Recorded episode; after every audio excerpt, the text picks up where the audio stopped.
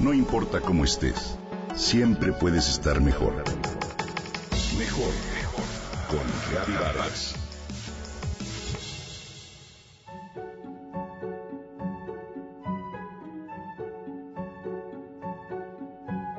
A veces creemos que solo lo que vemos, tocamos, saboreamos, olemos y sentimos es lo único que el mundo nos ofrece. Ignoramos que lo más importante es lo que no se ve. El Kibalión, publicado en el siglo XIX, recopila principios de la antigua sabiduría hermética. Esta colección de saberes se atribuyen a Hermes Trismegisto, quien según la leyenda fue guía de Abraham en el antiguo Egipto. Se dice que muchas de las grandes corrientes herméticas, espirituales y esotéricas basan sus conocimientos en esas enseñanzas. Una de sus siete leyes universales es la ley de la causa y el efecto conocida también como ley del karma. La palabra karma proviene del sánscrito y se puede traducir como acto. La ley del karma nos dice que todo acto tiene una consecuencia y acarrea un movimiento de energía. Es decir, que toda causa tiene su efecto y todo efecto tiene una causa que la creó. De manera más simple, lo que das, regresa. Esta es una ley a la que no se le puede engañar. No podemos librarnos de las consecuencias de nuestros actos.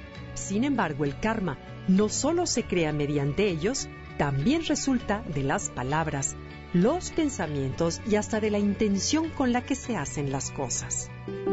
Si la palabra es una y el hacer es totalmente opuesto, lo que se haga pesará más que lo que se diga. Eso es lógico, ¿no? Bueno, y si bien el acto tiene un peso que genera karma, tiene más peso la intención con que dicho acto se lleva a cabo o con la que se pronuncian las palabras. Eso que no se ve, que no se escucha y que no se puede medir es la base fundamental de dicha ley. Cada intención mueve una energía, seamos o no conscientes de ello. La intención con la que siembras la semilla será tu cosecha. Finalmente el mundo solo es un espejo. Si ayudas a una causa noble, por ejemplo, desde el tengo que hacerlo o desde el no me queda otra, por lucimiento personal, es claro que no se generará buen karma. En cambio, cuando se comprende que el bien común es el bien propio y el acto se hace desde la generosidad y la voluntad genuina de ayudar, sin esperar un beneficio personal a cambio, aparte de la inevitable satisfacción, la energía de la intención algún día regresará amplificada y por donde menos lo esperas. Una intención no es solo un deseo. A diario con nuestra intención creamos el mundo. La intención equivale a elegir cómo quieres vivir. Cuando tienes la intención de cambiar algo en tu vida, se requiere no solo de pensamiento, sino de voluntad. Una intención es un compromiso hecho con conciencia. Cuando siembras una intención de manera clara en la mente, ésta se convierte en un rayo láser que puede transformarlo todo.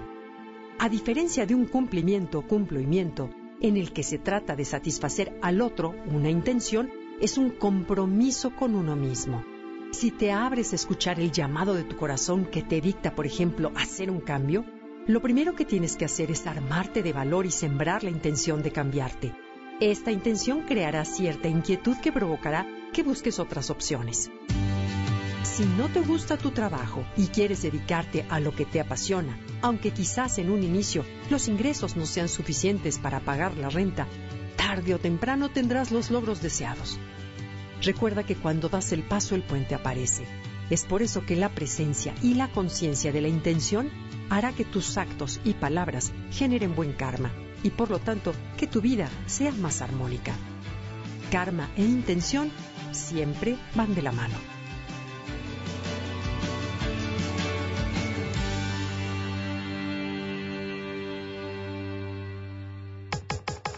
Comenta y comparte a través de Twitter.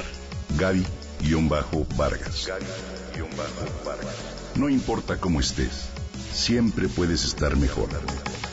Mejor con Gaby Vargas.